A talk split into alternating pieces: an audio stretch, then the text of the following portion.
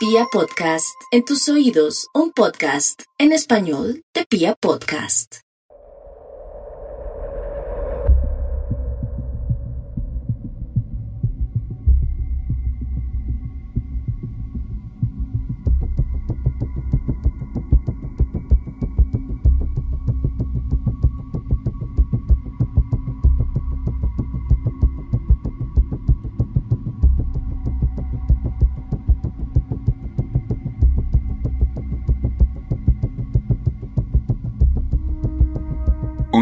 Cuando estaba viviendo en un barrio latino de España, en medio de una de mis experiencias más importantes en la vida, cuando estaba estudiando un máster en escritura creativa, se me ocurrió ir a un barrio representativo de la historia del fascismo en España, a una feria en la que había mucha gente que evidentemente en secreto defendía las creencias y las ideologías de Franco y por extensión las de Hitler.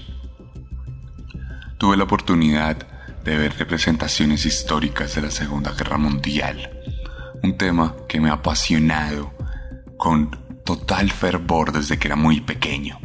Desde que era muy chiquito me encantaba ver cómo eh, las fuerzas alemanas se fraguaban en batalla con las fuerzas soviéticas y las fuerzas norteamericanas. Siempre fue una de mis grandes pasiones y mientras los niños, por lo general, jugaban en la calle y disfrutaban de las emulaciones del fútbol mundial y del béisbol, yo estaba en casa viendo documentales, jugando videojuegos y haciendo representaciones con mis propios muñecos. Esa pasión perduró a lo largo de mi vida, al punto que mientras estaba en ese barrio en España, en medio de esa feria que se llamaba Militaria, decidí escribir un libro sobre la Segunda Guerra Mundial, una novela ambientada en este escenario que siempre me había apasionado, y así fue como nació Letargo. Y a raíz de Letargo nació la segunda temporada de Serialmente una temporada en la que hemos recorrido la vida de algunos de los peores asesinos seriales que se aprovecharon de la guerra para ir más allá y llevar a cabo sus más horrendas fantasías. Una temporada en la que hemos escudriñado en los pormenores también de los peores criminales de la historia. Conocimos a Ilse Koch, y su fascinación por los tatuajes en los campos de concentración. Conocimos a la bestia de Belsen y supimos de su fascinación, del control de la vida de los demás prisioneros. Conocimos a Marcel Pepiot y supimos que los franceses también podían ser monstruos aun cuando fueron ocupados desde el primer día de la guerra. Conocimos a muchos soldados que se aprovecharon de su uniforme para poder camuflarse como los monstruos que eran en medio de la sociedad. Conocimos a muchos otros comandantes de la Wehrmacht, de la CSS, personas responsables del peor genocidio en la historia de la humanidad, o por lo menos el más famoso. Y hoy, luego de 25 capítulos, en los que también hicimos una pausa para hablar de monstruos colombianos, tenemos la oportunidad y tenemos la obligación de cerrar esta temporada con broche de oro. Porque para ustedes he dejado el último capítulo destinado a un monstruo sin igual. Un monstruo que ha generado todo tipo de canciones, de películas, incluso de videojuegos. Una persona que incluso dejó un legado en la medicina mundial. Hoy en día, algunos de los estudios sobre el cuerpo humano fueron fundamentados en sus propios monstruosos experimentos. Hoy llegamos al final de la segunda temporada y no me queda más que agradecer por su increíble audiencia, porque la comunidad serial es inigualable. Bienvenidos a la vigésimo quinta y última entrega de la segunda temporada de Serialmente. Segunda Guerra Mundial.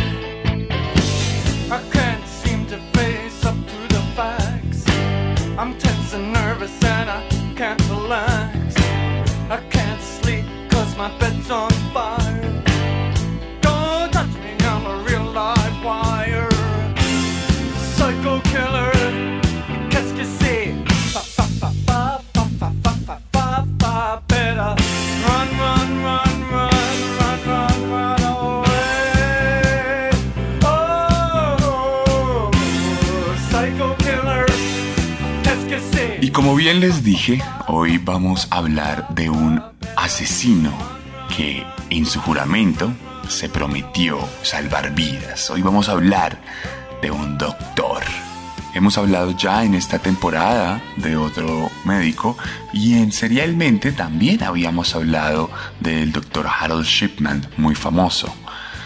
Pero en este caso no vamos a hablar de un simple médico, de alguien que atendía pacientes y ya, sino de una mente maestra que de alguna u otra forma estudió durante toda su vida para convertirse en el monstruo científico del que vamos a hablar hoy. Este protagonista del que hoy les voy a hablar encarna todas las representaciones macabras de los científicos locos fascinados con los experimentos. Hoy les voy a contar la historia de un investigador. Hoy les voy a contar la historia de un líder.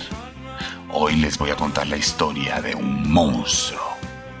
Hoy les voy a contar la historia de Joseph Mengele, el ángel de la muerte.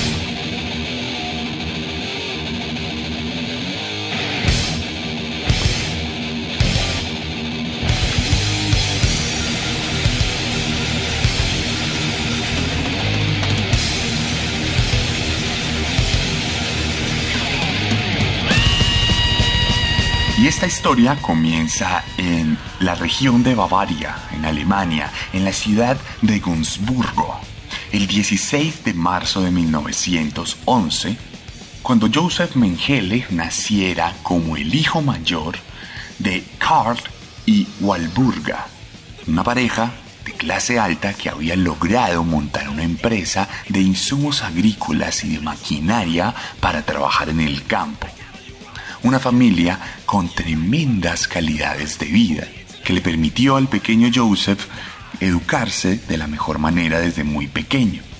Era un niño muy amigable y muy inteligente y elocuente que desde muy chiquito aprendió a expresarse de la mejor manera y mostró interés por aprender cosas nuevas.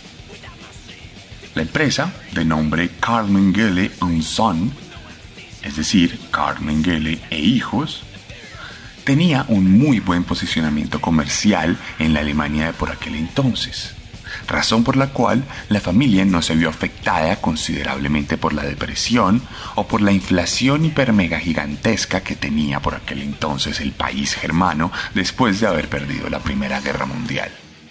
Por esta razón, Mengele fue desde muy pequeño a las mejores escuelas, recibió la mejor educación e incluso tuvo tutores particulares que lo formaron como una persona tremendamente intelectual. Además del aprendizaje académico de siempre, Mengele tuvo la facilidad de aprender música, de tocar piano, de practicar arte e incluso de montar esquí en medio del invierno alemán. Así vivió su vida sin ningún contratiempo como un aristócrata en formación como uno de los niños de cuna de oro que en 1930 terminó su formación académica y salió del colegio listo para comerse el mundo. En ese punto comenzó a estudiar medicina y filosofía en la Universidad de Múnich, universidad que fue uno de los epicentros culturales e ideológicos del nazismo que por aquel entonces se estaba alzando con el poder en Alemania. Por esta razón y en este momento fue que Mengele conoció el nazismo y se volvió un adepto importante a su ideología. Tenía apenas 19 años y ya se estaba volviendo una persona radical en su pensamiento, considerando los estudios raciales que había conocido en la universidad como auténticas verdades irrefutables. Recordemos que por aquel entonces, no solo en Alemania, sino en el mundo, se había contemplado la diferencia de razas y se había contemplado las características de algunas de ellas sobre otras. Sin embargo, en Alemania estos estudios fueron menos controversiales que en otros países y fueron menos refutados. De manera que los alemanes siempre profundizaron de una mejor manera en estas ideologías que serían el sustento científico para todas las políticas de segregación que posteriormente aplicaría el Partido Nacional Socialista en su sociedad y en las sociedades que invadiría. De hecho, en 1931, Mengele se volvió miembro de los Cascos de Acero, una organización paramilitar que en 1934 sería absorbida por las SA de los nazis, otro cuerpo paramilitar muy famoso por sus camisas pardas y por haber sido exterminado por el mismo Hitler en un afán de concentrar todo el poder sobre su figura. Mengele se graduó en 1935 como filósofo y como doctor.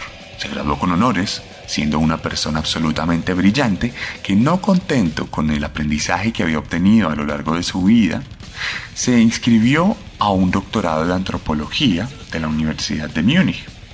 Ya imaginarán ustedes en qué consiste la antropología en medio de un régimen nazi que ya para aquel entonces llevaba cuatro años en el poder. De hecho, en 1937, Mengele terminó inscrito en el Instituto de Biología Hereditaria e Higiene Racial de Frankfurt, siendo asistente de Ottmar Freihardt, un científico que investigaba sobre genética teniendo un interés muy particular en los gemelos, interés que trasladaría a su asistente, que más adelante traduciría esto en tremendos escenarios macabros. En este instituto, Mengele lograría ganarse otro doctorado y adelantaría investigaciones de suma importancia para la medicina, como los estudios alrededor del labio leporino y la barbilla partida. Estos estudios incluso se internacionalizaron de una u otra manera y fueron contemplados en el marco de la medicina mundial. De hecho, eh, después de que terminara la guerra, varios médicos dijeron que si no se tratara de Mengele, sus investigaciones probablemente hubieran alcanzado un estatus reconocido a nivel mundial. Su mentor, Otmar, adelantó varias cartas de recomendación para Mengele para que tuviera ascensos y para que fuera parte de las investigaciones más importantes a nivel nacional. De hecho, en algunas cartas elogiaba la confianza que su pupilo presentaba y su habilidad para explicar conceptos complicados de una manera muy clara. Mientras tanto, en el apartado personal, Mengele llevaría a cabo su matrimonio en el 28 de julio de 1939 con Irene Schnoverin, a quien había conocido en Leipzig mientras trabajaba como médico residente. La pareja tendría un único hijo llamado Rolf, que nacería ya avanzada la guerra en 1944. La vida del monstruo todavía no llegaba a los niveles repugnantes que alcanzaría más adelante.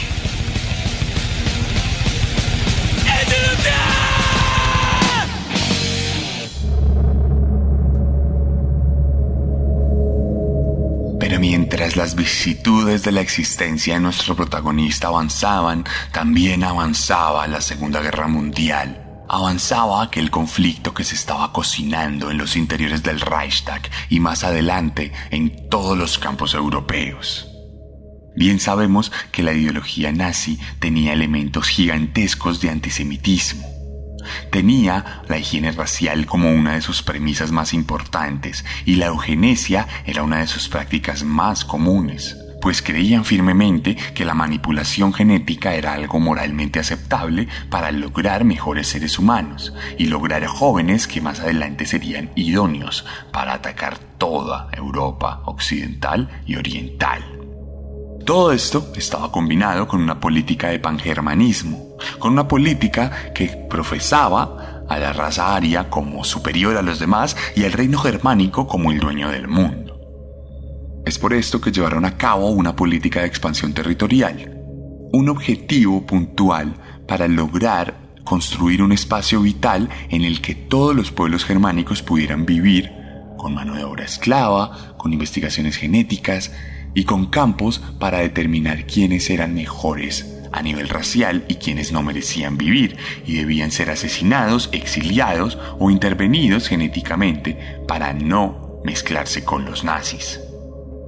Mengele, muy a pesar de ser un médico, un investigador, un doctor, en muchos sentidos, un filósofo y un antropólogo, creía firmemente en estas creencias.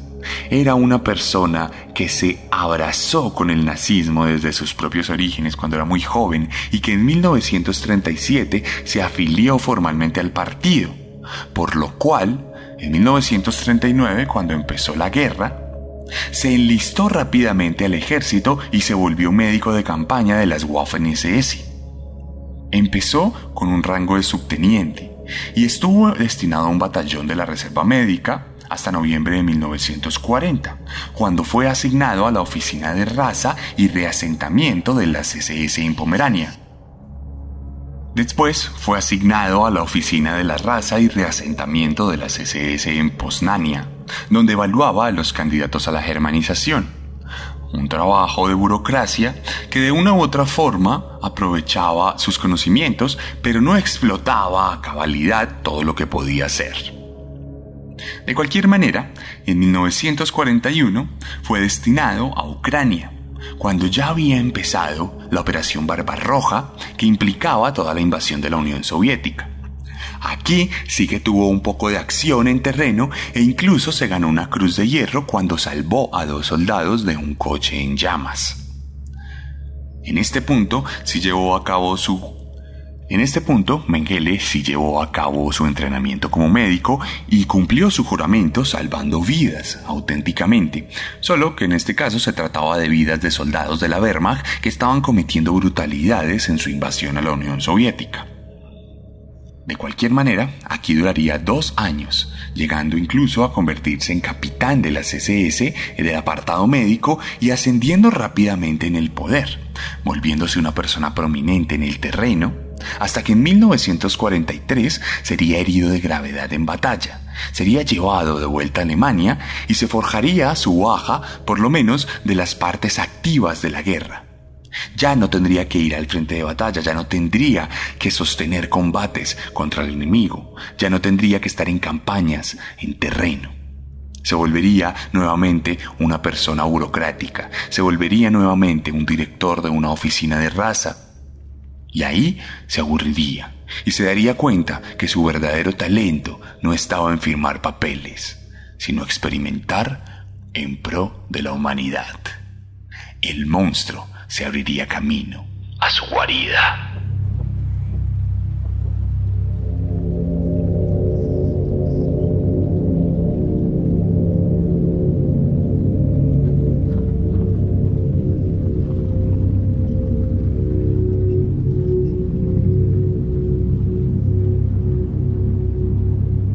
Llegamos pues a lo que le interesa a todos los oyentes de Serialmente.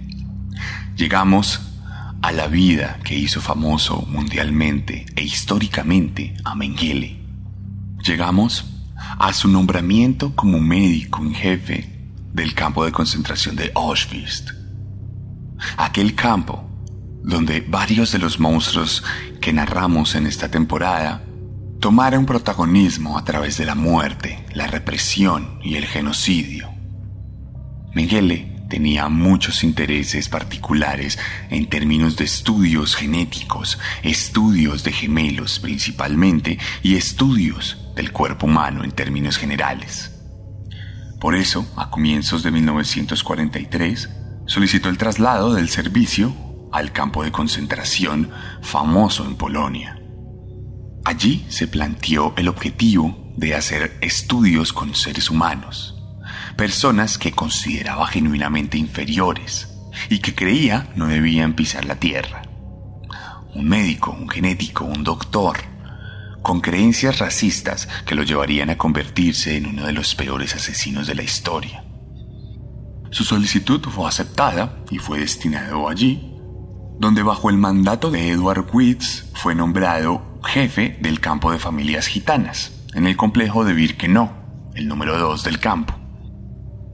Recordemos que para estas alturas el campo ya no era un campo de trabajo, sino un campo de exterminio, donde todas las personas que estaban destinadas terminaban como mano de obra esclava durante unos meses hasta que se cansaban y morían, o eran destinadas directamente a las cámaras de gas. Aquí, como bien sabemos, había algo muy famoso y que todos conocemos y eran esos trenes de la muerte trenes que llegaban al campo de concentración con cientos de personas y familias que eran bajadas a la fuerza y puestas en formación para que los médicos las revisaran. Por lo general, los médicos no disfrutaban mucho de esta labor. Tenían que elegir a quién debía morir inmediatamente en las cámaras de gas y quién podía servir para trabajar como esclavo durante algunos meses.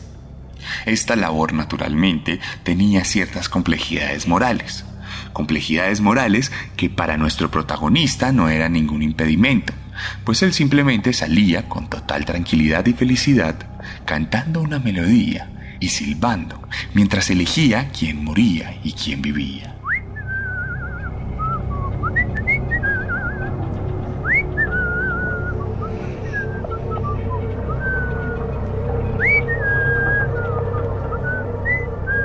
Mengele, como líder médico, tenía la responsabilidad de velar por la salud de los trabajadores del campo.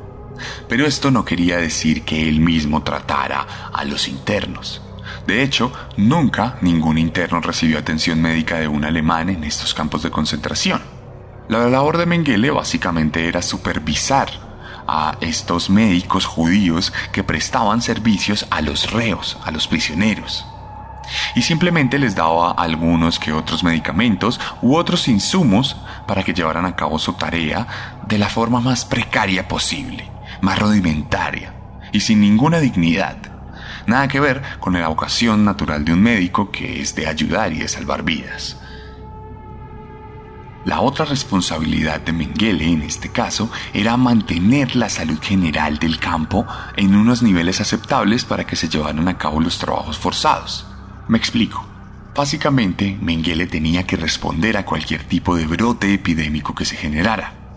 Por ejemplo, en algún momento se dio un brote de tifus en una de las barracas del campo gitano, razón por la cual Mengele decidió asesinar a todas las personas de la barraca, enviarlas a la cámara de gas y luego desinfectar la barraca y poner a nuevos residentes en ella empezó a hacer un proceso de desinfección el cual implicó el asesinato de más de mil personas en menos de tres días, los cuales vieron la muerte por cuenta de una decisión burocrática de Mengele, quien decidió que la mejor manera de combatir estos brotes era acabando de raíz con los agentes contaminantes, en este caso los mismos infectados o posibles infectados. Una decisión pragmática que no contemplaba de ninguna manera la vida de las víctimas. De hecho, en otro caso hubo un brote de noma, una enfermedad bacteriológica que generaba una gangrena en la boca y que impedía que las personas siguieran trabajando. Entonces, Mengele, muy cuidadosamente, trazó una línea de contagio, determinó unos estudios que pudieron mostrar quiénes eran los orígenes y quiénes estaban en contacto con esos orígenes y los asesinó a todos. Luego tomó los cadáveres de las personas, los decapitó y mandó su cabeza para estudios bacteriológicos que identificaron más adelante el origen de la epidemia y pudieron contrarrestar con algún tipo de ingenio este tipo de enfermedades que menguaban la productividad del campo. Todo esto no era más que el trabajo cotidiano de nuestro protagonista, los pormenores de una persona que más adelante se abriría espacio para su verdadero objetivo y para lo central de nuestro episodio la experimentación en cuerpos humanos.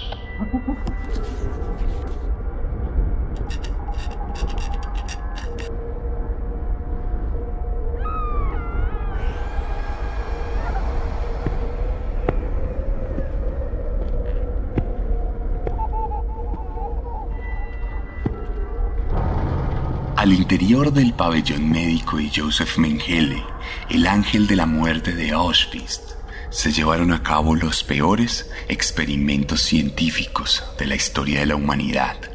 Pensemos en la figura de un científico loco, el villano de una película que tiene alguna obsesión y que lleva a cabo estudios e investigaciones tremendamente podridas. Ese científico loco, ese personaje de película, está inspirado en nuestro protagonista.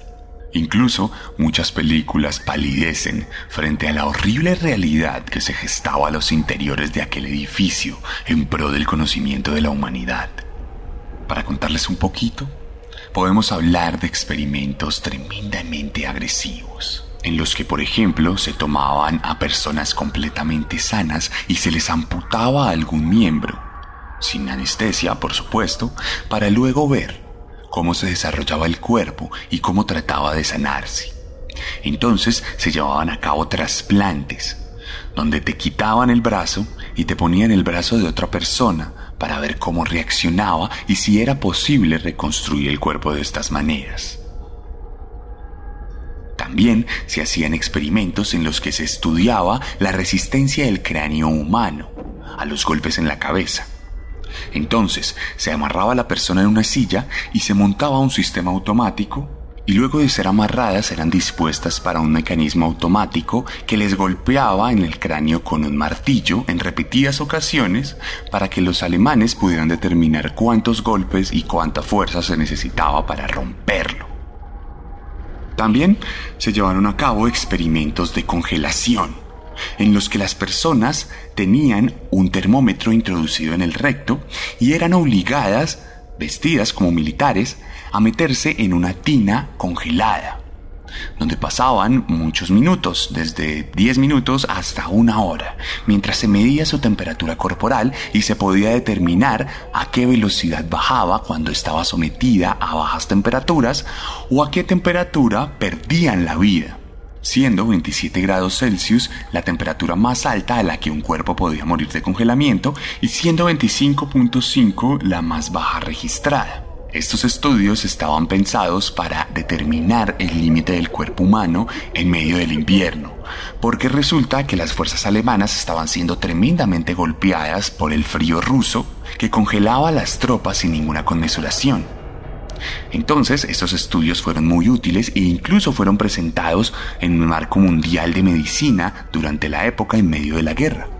También se llevaron estudios a cabo con relación a la malaria, en la que miles de personas eran infectadas intencionalmente para luego ser tratadas de distintas maneras y así mirar cuál era el mejor tratamiento para una persona infectada. De la misma manera se llevaron a cabo tratamientos con la sulfamida, con otras enfermedades, con el tifus, y con bacterias que pulverizaban el cuerpo humano y que lo llevaban a presentar tremendos problemas de salud.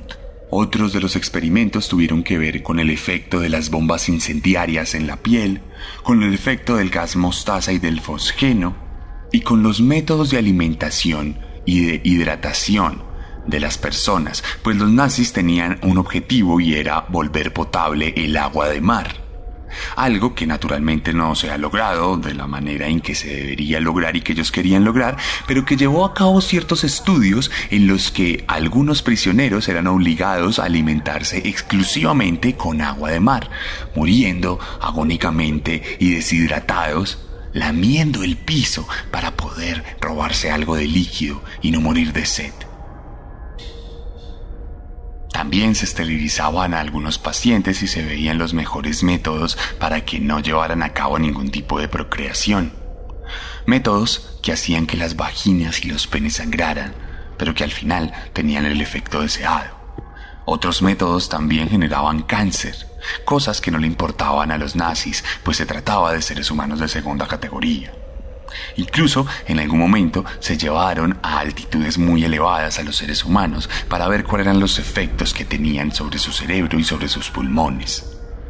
Estudios que más adelante se traducirían en una serie de cartillas que explicaban a la Fuerza Aérea Alemana, la Luftwaffe, cuáles eran los límites de sus pilotos antes de que tuvieran que usar cierto tipo de mascarillas o cualquier otro escenario de cuidado para las tropas. Pero la fascinación real de Mengele estaba, como bien sabemos, en sus orígenes como doctor preocupado por los gemelos. Los gemelos tenían algún tipo de formación genética desde la teoría de Mengele que los hacía superiores a los demás seres humanos, pues el hecho de compartir el útero y el hecho de haberse gestado de una manera mucho más práctica en el vientre de la madre los hacía sujetos de estudio que más adelante serían particularmente importantes a la hora de desarrollar nuevas técnicas de procreación. Esto con el interés de agrandar a la población alemana, pues como bien sabemos y supimos en el primer capítulo de esta temporada, los alemanes tenían un interés particular por engrosar sus filas, por ser muchos, por ser muchos millones. Razón por la cual estos estudios genéticos sobre gemelos eran muy importantes, porque Mengele tenía el objetivo de encontrar la manera de que todos los embarazos fueran de gemelos y así poder multiplicar la manera en que los alemanes dominarían el mundo. Para esto llevó a cabo terribles experimentos, experimentos sin igual, que solo llenarían los libros de terror más adelante.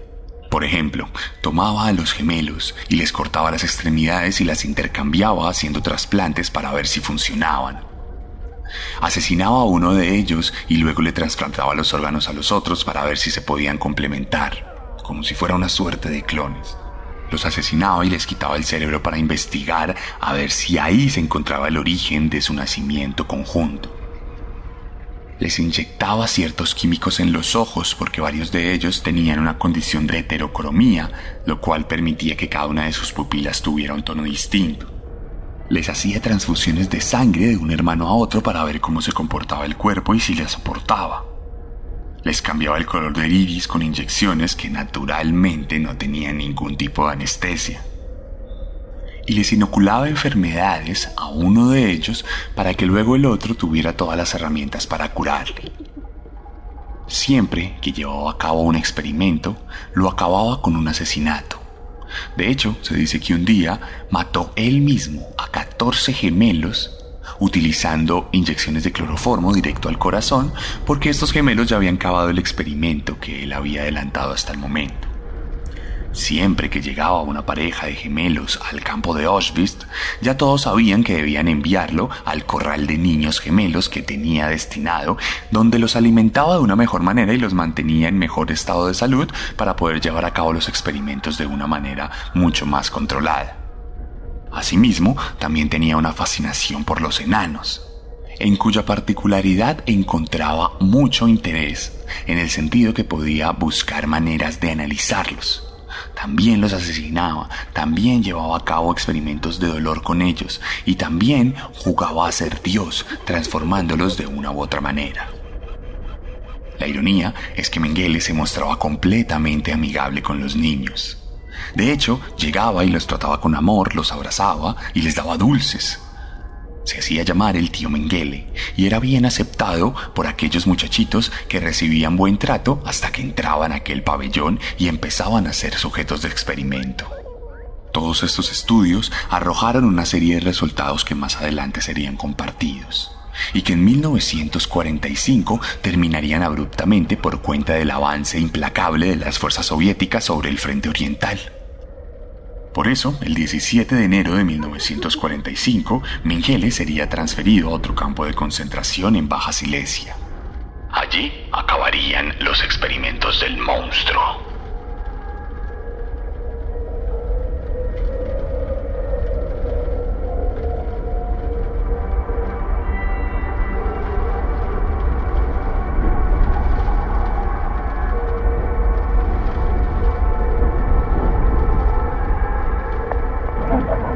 En este punto de su vida, Mengele dedicaría toda su existencia a huir.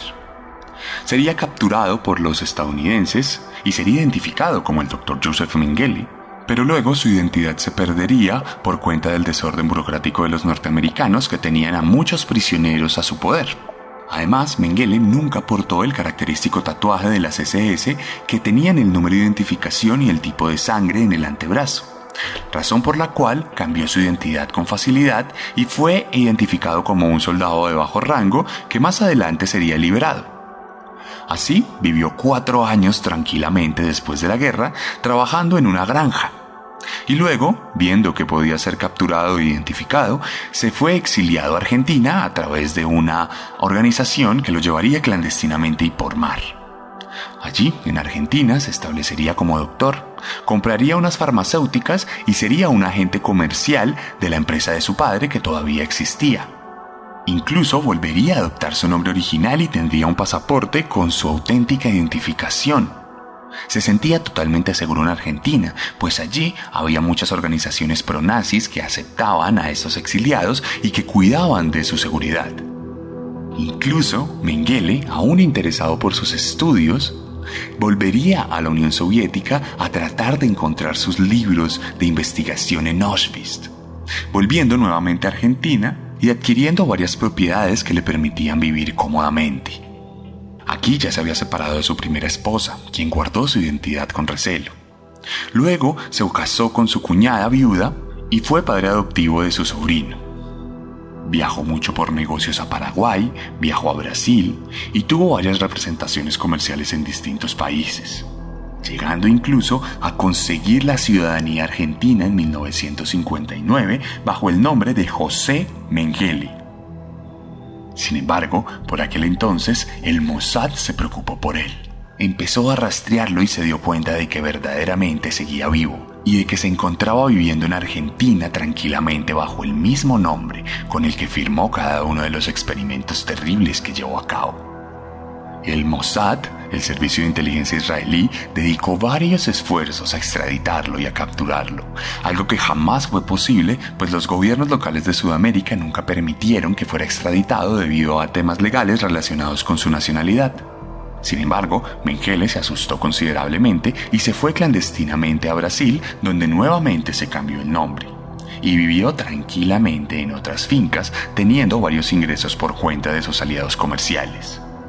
El Mossad duró dos años cazándolo, pero finalmente tuvo que dejar a un lado la misión, pues los recursos cada vez eran menores, el presupuesto destinado cada vez era más bajo, pues los israelíes tenían otros intereses más importantes como mejorar sus relaciones con Egipto y tratar de posicionarse en Medio Oriente tal como lo han venido haciendo hasta ahora, pasando por encima de todo el mundo a su alrededor.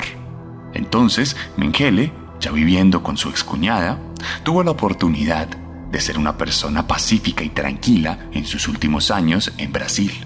Allí vivió en la clandestinidad bajo el nombre de Wolfgang Herrard, un nombre ficticio que enarboló durante sus últimos años hasta que el 7 de febrero de 1979, teniendo 67 años, siendo ya una persona completamente deteriorada en términos de salud, sufriría un derrame cerebral con tan mala suerte que lo sufriría mientras nadaba en el mar razón por la cual se ahogaría y fallecería dejando un cuerpo que luego sería rescatado y enterrado en las inmediaciones de Brasil bajo el seudónimo que había recibido durante los últimos años.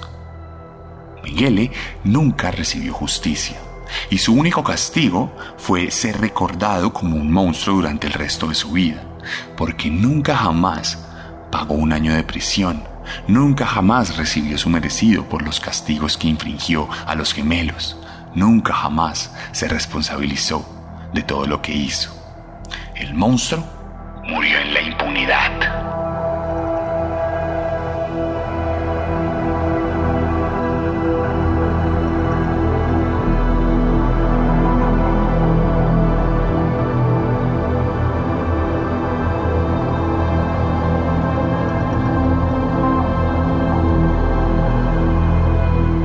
De Mengele es una historia sacada de una película de terror y de ciencia ficción.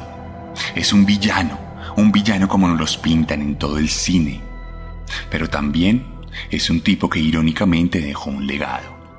Sus estudios sobre cuerpos congelados y la muerte en el frío hoy en día son aceptados por la comunidad médica internacional, a pesar de todos los problemas éticos que eso representa.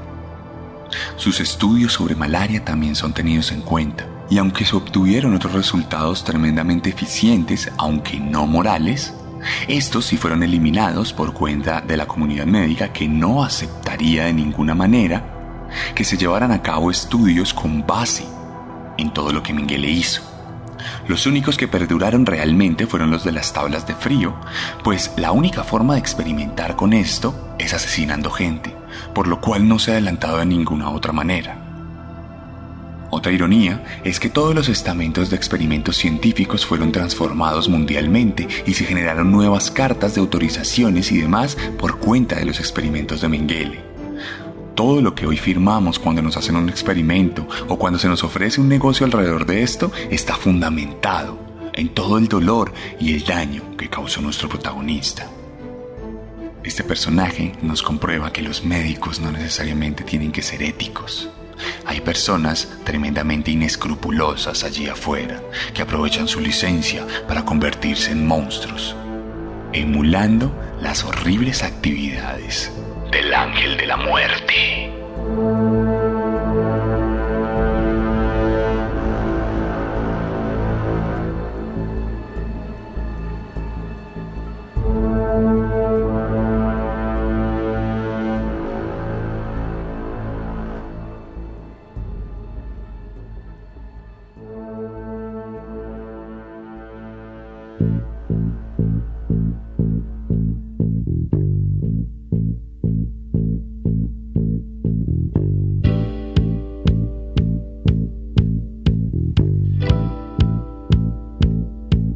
Y esta fue la historia de Joseph Mengele, la última entrega de nuestra segunda temporada.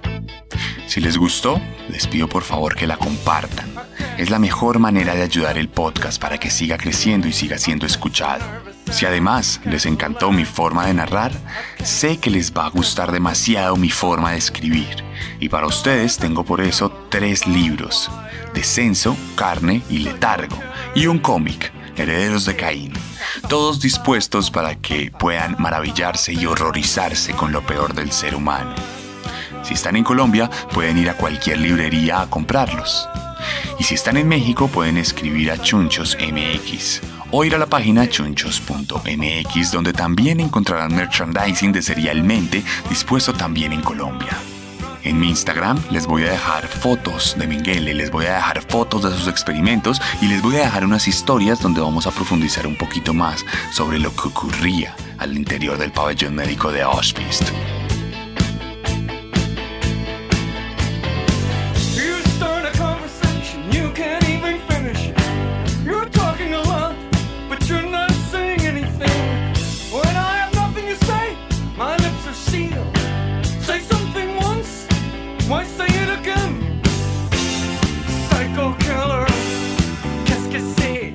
Visitarme en Instagram, arroba el arracadas, arroba el raya el piso, raya el piso, arracadas.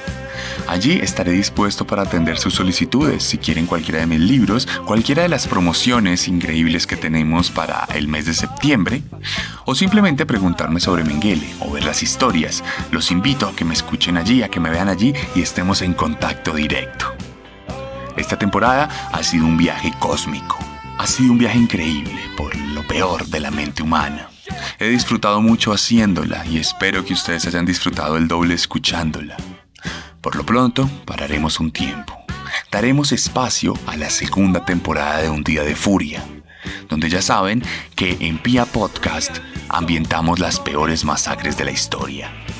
Quiero que me ayuden, quiero que sus voces estén en las actuaciones de Un Día de Furia. Y para eso pueden escribirme también un mensaje en Instagram. Abrimos oficialmente el casting para las voces, ya hemos usado voces de toda Latinoamérica para la primera temporada y la segunda temporada se viene muy rápido en Pia Podcast. Luego, la tercera temporada de Serialmente, a petición del público. No siendo más, me despido de ustedes agradeciéndoles la increíble audiencia y el increíble apoyo que hemos tenido en este podcast, el podcast sobre crímenes más escuchado de Colombia. Nos vemos la próxima temporada con un nuevo monstruo, porque recuerden que siempre podemos ser peores.